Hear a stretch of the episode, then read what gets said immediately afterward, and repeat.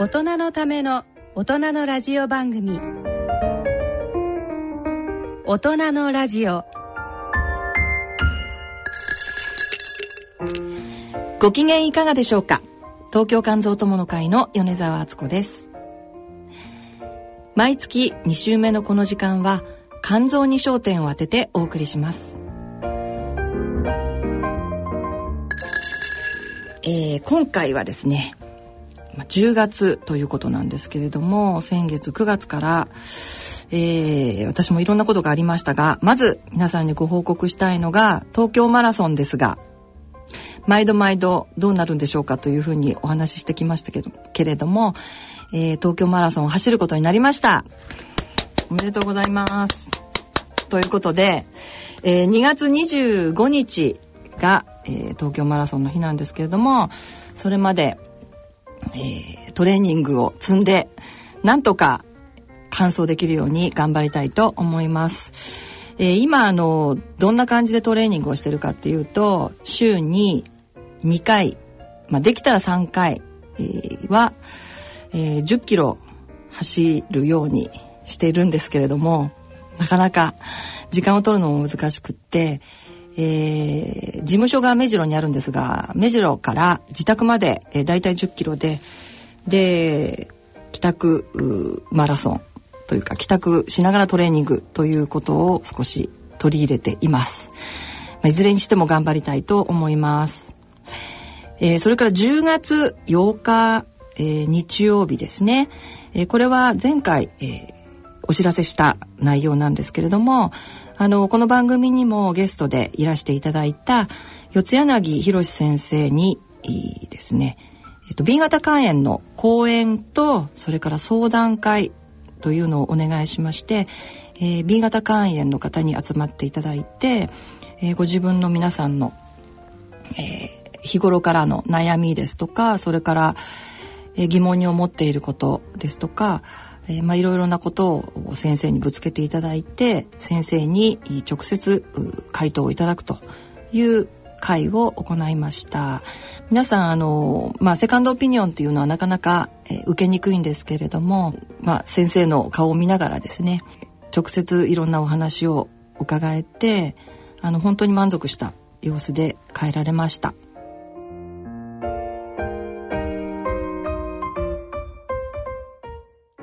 さて今回の健康医学のコーナーでは医療費助成制度など肝炎に関するお得な制度と知って肝炎プロジェクトについて厚生労働省のお二人をゲストにお招きしてお送りします。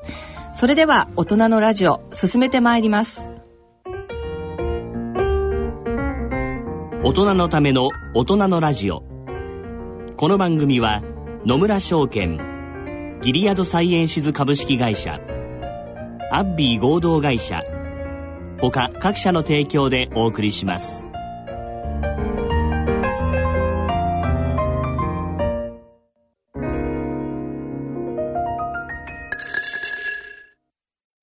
野村。第二の人生に必要なのはお金だけじゃないから。ゆったりとした旅を楽しみたい。健康はもちろん若々しさもまだまだ保ちたい。住まいをもっと快適にしたり相続のこととかもしもの時のことも考えておきたい。セカンドライフのために知りたいことってたくさんありますよね。あなたのハッピーなセカンドライフのために。野村証券の本支店ではさまざまなスペシャリストを講師にお招きして野村のハッピーライフセミナーを開催しています。詳細はウェブで「野村のハッピーライフ」と検索してください。なお当セミナーではセミナーでご紹介する商品などの勧誘を行う場合があります。それ野村に来てみよ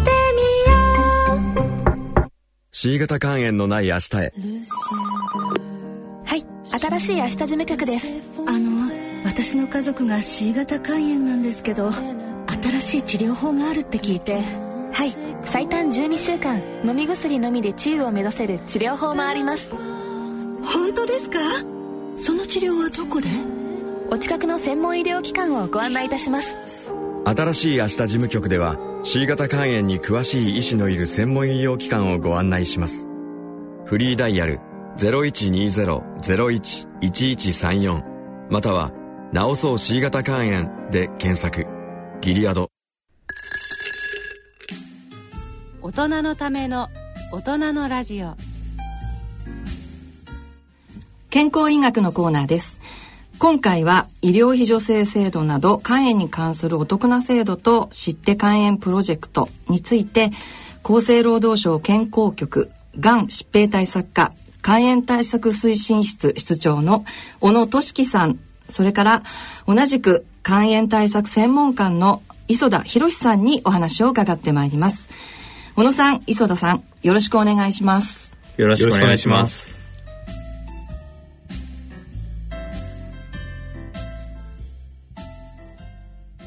えー、お二人には私たち、あの、非常にいつもお世話になっておりまして、えー、わがままばかりあの申し上げていて、えー、困らせているということもあるんですけれども今日はですねまずお二人が所属している厚生労働省の肝炎対策推進室について皆様にご紹介いただきたいんですけれども肝炎対策推進室というのは、えー、何をするところなんでしょうか？まあ、肝炎対策室っていうのはあの職員専任の職員は7人ばかりで、はい、まあ小さな部屋なんですけれども、はい、なのでまあ、肝炎対策を全てそこで実行しているというよりはですね、えー、あの実際に肝炎対策を、まあ、患者さんに向けてやってらっしゃるのは都道府県とか市町村とか、えーはい、あるいは病院であったりしますので、えー、まあ、そういうところの取り組みを支援していくという部分が強いかなというふうに思います、ね、なるほど。日本は非常にその肝炎対策が進んでいて、うん。うん、でその中のまあ、あの対策の一環ということで推進室が設けられてると思うんですけれども、えっ、と磯田さんは専門官ということで、えー、磯田さんのお仕事についてちょっとご説明いただけますでしょうか？はい、はい、私あの専門官という立場で今あの仕事をしておりますけども、えー、えっと元々は私自身あの肝臓専門医をしておりまして、はい、えー、はい、えっと現場であの実際に、えー、肝臓病を患っていらっしゃる患者様の診療に当たっている医師でございます。あ、専門医の先生でいらっしゃるんですね。はい、えっと昨年の3月末からこちらに赴任しておりまして、はい、現在の専門官に着任をしております。はい。でやはり国として、まあ肝炎対策をか、えー、考えていきまして、まあ制度を作るわけなんですが。はいまあ、現場の、まあ、医療現場のですね、えー、まあ、実際、まあ、医師や、まあ、患者様が困っている、はい、まあ、課題とかですね、えー、まあ、どのように医療が進んでいるかという、まあ、お声を、えー、まあ、あの国の方に届けて、はい、施策に生かすということが役割かなというふうに考えております。はい、えっ、ー、と肝炎対策室には代々、えー、磯田さんのような、えー、専門官、はい、あの肝臓の専門医の先生がずっとこういらっしゃるということですよね。はい。はい、それでは、えー国の肝炎対策についてなんですが簡単にご説明いただけますでしょうか？肝炎対策予算でいうとですね、はい、大体150億円ぐらい、はい、150億って言われてもあまりピンと 私もそんなお金見たことないですし ピンとこないかもしれませんけれども、はい、でもかなりの額だと、それぐらいの規模でやっています、はい。まあ、主な使い道としてはですね、一つはあの患者さんが治療する時の、まあ、医療費の助成ですね、これで大体70億円ぐらい、はい、それから肝炎の検査ですね、はい、肝炎のウイルスに感染していないかどうかを調べる検査とか、はい、あるいは、まあ、検査で陽性となった方がさらに精密な検査を受けるような場合の助成というのがあってこれがまあ40億円ぐらいですね。それ以外に例えばの肝炎の研究ですね、はい、薬とか治療方法の研究など、はい、このために40億円ぐらいの予算を使っていますね。はい、えー、この150億というのは、えーと今年度の予算ということで、ね、そうですね。正確に言うと、はい、今年度で153億円ぐらいです、ね、はい。大体半分ぐらいが医療費助成に使われているという、うん、感じで、はい。わかりました、えー、肝炎に関わる国の制度ということで今日はあの詳しくですねお話を伺ってまいりたいと思い思うんですがこの制度について今日は6つぐらいの項目でご説明いただきたいなと思います。えー、一つ一つ少し、えー、お話しいただけますでしょうか。はい。はい。えー、まず最初にあの今日お話しする制度を、はい、まあ、今6つとおっしゃっていただきましたけども、ね。はい、えっとまあ、タイトルだけでも先にお話しますが、ね。はい、まず一つ目は、はい、自治体で行われている肝炎検査に関する、まあ、費用の助成ですね、こちらが一つ目、で2つ目はウイルス性肝炎患者等の重症化予防推進事業というものがございます。はい、で3つ目にさっき、はい、今米沢さんおっしゃいました、はい、肝炎治療医療費助成制度についてです。はい、えー、4つ目は、えー、高額療養費制度について、はい。はい。えー、5番目に身体障害者手帳について、はい、6番目に障害年金についてご説明しようと思います。はい。ではまず最初に自治体の肝炎検査ということなんですが、はい、これはどういった内容になりますか？まず肝炎ウイルスに感染しているかどうかというものは、はい、こちらは血液検査で調べることができます。はい、で我々といたしましては、まずすべての国民に一生に一度は、はいこの肝炎ウイルス検査を受けていただきたいと考えておりますけども、はい、平成23年度に行った調査では、えー、国民の約半数の方がいまだに検査を受けておられないと、はい、そのような推定結果が得られております、はい。えー、また国民の100人に1人が感染しているとの推計もございますので、皆さん決して、まあ、他人事とは思わずに、一度は検査を受けてください。はい、この検査を推進しているのが、まあ、自治体の簡易検査ということだと思うんですけれども、はい、今のお話ですと国民の100人に1人は感染しているという推計が、まあ、あるというところで実際は半数の方がまだ検査を受けられてないということなんですね。はいえー、その受けていらっしゃらない方の中に肝炎のウイルスを持っていらっしゃる方がやっぱりかなりいらっしゃるということで、はい、はい、まずは検査を受けてほしいということですよね。あそうですね。はい。で、一般の健康診断に肝機能の検査って必ずありますよね。皆さん毎年会社ですとか、あと自治体で受ける検査。で、それだけだとダメなんでしょうかね。そうですね。はい、今おっしゃられた通り、ええ、一般的な健康診断には肝機能の検査は含まれているんですけども、はい、この肝機能の検査と肝炎に感染しているかどうかの肝炎ウイルス検査は全く別物です。はい、でこの肝炎ウイルス検査が健康診断に含まれているということは、はい、まあ、あのあまり多くありませんので、まあ、定期的に健康診断を受けているという方でも肝炎ウイルス検査を受けているかどうかは分かりません。はいで、えーと、これは自治体の検査ということになりますけれども、はい、えー、これについてちょっとご説明いただきたいんですが、はい。はい、でこれがあの我々の,、まあ、あの行っている支援の制度でございますけれども、まあ、現在全国の保健所や委託を受けた医療機関で、はい、肝炎ウイルス検査が実施されておりまして、はい、でその費用を助成しております。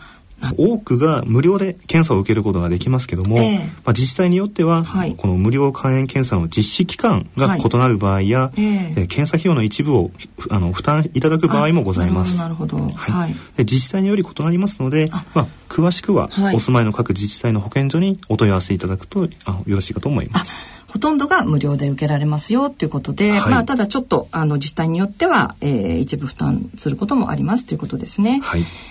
はい。では、制度の2番目ということで、ウイルス性肝炎患者等の重症化予防推進事業。えー、これは検査費用の助成ということなんですが、これについて、えー、簡単にご説明いただきたいと思います。はい。はい。えっと、まず今申し上げた通り肝炎検査はですね、えー、血液の検査で調べて、はい、まあ感染しているかどうかがわかるわけなんですが、ええまあ、このせっかく肝炎肝炎ウイルス検査を受けて、はい、結果が陽性であったと判明しても、え、その後に医療機関を継続的に受診していないという方が、はい、なんと推計で53万人以上も存在する,、ということが、はい、平成26年度の厚生労働科学研究の結果から明らかとなっております。はいでそこで我々といたしましては、ええ、肝炎ウイルス陽性者が医療機関を適切に受診していただけるように、はい、平成26年4月から、はい、このウイルス性肝炎患者等の重症化予防推進事業を開始しております。なるほど、えーと、平成26年ということですから今から3年ちょっと前と思うんですけれども、はい、実はこれこの制度についてですね肝炎患者もあまり知らないよく分かっていない方が非常に多くてですね、うん、あのこれもぜひあの皆さんに、えー、きちっと認識していただいて利用していただきたいなというふうに思うんですけれども、はい、まずこの費用負担ですね、はい、どういうふうになりますか？はい。え具体的にはですね、えー、あまずはその経経済的な理由で、はい、まあ、適切な定期受診が途絶えることがないように、はい、我々といたしましては、はい、初回精密検査の費用と、定期検査費用の助成を実施しています。初回精密検査費用と、えっと、一番最初に受ける精密検査費用ということですね。そすねそれから定期検査費用ということは、はい、えー、陽性だと分かったその後に受ける定期的な検査ということですね。はい、そうですね。はい。この2つの助成を実施しているということですね。はい。はい。まあ、どういった内容の検査があ費用負担していただけるかということなんですけれども。はい。はい。えー、まず検査の内容につきましては、えー、まあ、通常肝炎の患者は、まあ、血液の検査、はい、それと超音波の検査、はい、でまた CT や MRI といった、まあ、検査をですね、はい、あの行われることが多いと思いますが、えー、とまず慢性肝炎の患者では、はい、血液検査と超音波の検査を、はい。まあ、費用負担いたします。また肝硬変や肝がんの患者では、はい、この血液の検査と、はい、まあ、CT、MRI を使った検査、はい、こちらまで費用助成の対象としています。なるほど、えーと、その方の肝炎の状態慢性肝炎なのか、えー、肝硬変肝がんなのかというところで、はい、えー、その費用負担になる検査の内容が変わってくるということですね。そうですね、はい、それからあのこの定期検査費用の助成についてはこれは何か回数ですとか、そうですね、はい、まあ、年に2回までですね、検査費用の助成を行っております。はいで現在では、ええ、まず住民税の非課税世帯の方では、はい、もう自己負担なしで年2回まで検査を受けていただくことができます。はい、で次に、はい、世帯の市町村民税、まあ、課税年額が23万5千円未満の方では、1回あたりの自己負担限度額が、これ病態によって違うんですけども、え、慢性肝炎では1回2千円まで、肝硬変肝がんでは1回3000円までの自己負担で検査を受けていただくことができます。はい、ということです。えー、世帯の市町村民税、えー、課税年額ということですね。はい、えー、それから、えー、1回あたりの自己負担額は慢性肝炎と肝硬変肝がんでは、えー、少し違っていて慢性肝炎では2,000円肝硬変肝がんでは3,000円ということですね。はい、えー、手続きについては、えー、お住まいの保健所に伺っていただきたいと思います。はいはい、それでは3番目に肝炎治療医療費助成制度ですが、これは実はあの私自身がインターフェロン治療を行いまして、で終わった直後にこの制度が始まったので非常にあの私自身よく覚えている制度ですけども、うん、えーと、この制度について、えー、ご説明お願いいたします。はい、えっと、まず肝炎の治療ですけども、はい、B 型肝炎では核酸アナログ製剤やインターフェロンを使った治療、はい、で C 型肝炎では、はい、このインターフェロン治療と最近出てきましたインターフェロン不利治療、はい、でこういった、まあ、抗ウイルス治療がございますけども、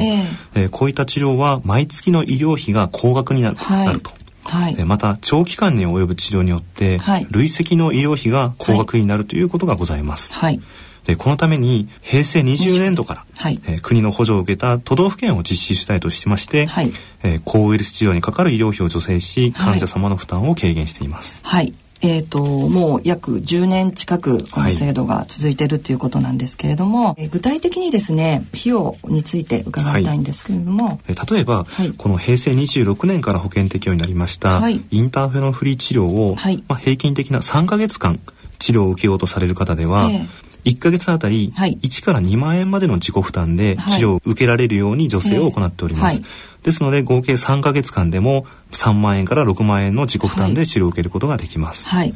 でまあ、これは高いものでは約500万円ほどかかる治療ですけども、はい。ええ、まあ、医療費保険とこの制度を利用していただければ、まあ、数万円で治療を受けることができます。はい。えっと、高額の、まあ、お薬が出てきたというところで、はい、はい、えー、ぜひこの制度も利用していただきたいと思います。はい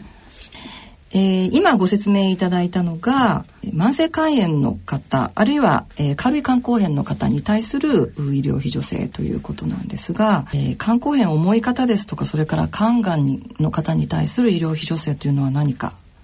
ありますか？え今はまだないんですけれども、はい。えーまあ、患者の皆さん方からのご要望なども受けてですね、はい。えー、来年度からですね、はい。えー、肝がんの患者さんへのまあ支援の事業を新しく始めようとしてですね、はい、厚生労働省から、はい、まあ、財務省に予算を要求しているという段階ですので、ままあ、これから政府の中で、えー、まあ、予算をつけるかどうか議論をして、はい、最後はまあ国会で、はい、えー、議決をして予算というのは決まりますので、はい、まあ、内容詳しいことはまだどうなるか、はい、えー、これからの議論次第ですけれども、はい、まあ、今要求しているという段階です。はい、えー、それでは次に高額療養費制度についてですけれどもこれは、えー、肝炎の患者だけに対する制度ではないんですよね。はい、はい、どういった内容になりますか？はい。こちらの制度につきましては、まあ、肝炎に限らず、はい、同じ月にかかった医療費が、まあ、非常に高額になった場合に、はい、自己負担限度額を超えた分が払い戻されるという制度です。はいえもしですね医療費が高額になりそうだということが事前に分かっている場合には、えー、まあ、医療費を支払う前に限度額適用認定証の発行手続きをお勧めしています。でこの限度額適用認定証を医療機関の窓口で提示することによって、はい、で同じ医療機関における窓口での支払いを自己負担限度額までにとどめることができます。限度額適用認定証というのは、はい、これはどこでもらったらいいんでしょうかね。はいと、まあ、患者様皆様が、まあ、加入している健康保険組合などの、えー、まあ、保険者にお問い合わせいただくと、はい、まあ、この限度額適用認定証というの発行手続きに進むことができます。なるほどするとまあ、自己負担限度額までにとどめることができるということですね。そうですね。この自己負担限度額というのも、えっ、ー、と個人によって違う。あ、はい。はい。えー、個人のまあ収入等ですね、はい、によって違いますので。収入によって違うということですね。はい、はい、えー、このような制度もあります。えー、それから、えー、5番目なんですが身体障害者手帳。これは肝炎の患者に対しても認められるようになりましたけれども、はい、えー、これについてご説明いただけますか？はい、この身体障害者手帳ですけども、はい、身体障害者福祉法に基づきまして、はい、で法律に定める肝機能障害が認められる方にまあ交付される手帳になります。はい、で皆さんあのご存知ない方も多いのですけども、えー、肝機能障害でもまあその重症度に応じてですね、はい、1級から4級までの手帳が交付されます。はい昨年平成28年の4月1日から、はい、実はこの中で認定基準というものが改正されておりまして、ええ、まあ、対象範囲が、えー、非常に重度の方から、まあ、あのややあの重症度が軽度の方まで、え、まあ、適用が広がっております。はい、この制度は、はい、やっぱりあの肝炎の患者でも知らない患者が多くってですね、うん、まあ、先生の方からあのこういう制度があるよっていうふうにお声がけいただく場合もあるんですけれども、はい、まあ、そうでない場合は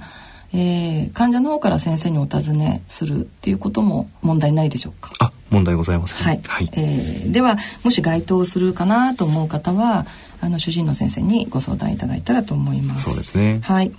えーと、具体的にその支援の内容というのはどんな感じになっていますか？はい、はいまあ、これ非常にあの自治体によって、はい、あの医療費等のまあ支援を受けることができますけども、えー、まあ、その内容は実際かなり自治体によって異なりますので、えー、まあ、詳しくはそのお住まいの市町村のまあ福祉事務所や、はい、えー、障害福祉の窓口にお問い合わせいただきますと、はい、まあ、その自治体ごとの支援の内容について詳しくあお知りになることができると思います。なるほどなるほど。えっ、ー、とお住まいの場所によって、はい、えー、支援の内容が異なってくるっていうことですね。はい、はい、ですので福祉事務所ですとか障害福祉の窓口にお問い合わせいただきたいと思います。はい、それから最後になりますが障害年金ですがこれも、えー、肝炎の患者だけではない制度ですが、えー、簡単にご説明いただけますでしょうか？はい。こちらの障害年金の制度については、はい、その国民年金や、はい、えー、厚生年金制度に加入中に、まあ、病気などで障害が残った場合に、はい、生活保障を行うために支給される制度です。えー大きく2つありまして、はい、障害基礎年金と、障害厚生年金がございます、はい、障害基礎年金は市町村役場または年金事務所へ。障害厚生年金は年金事務所へお問い合わせください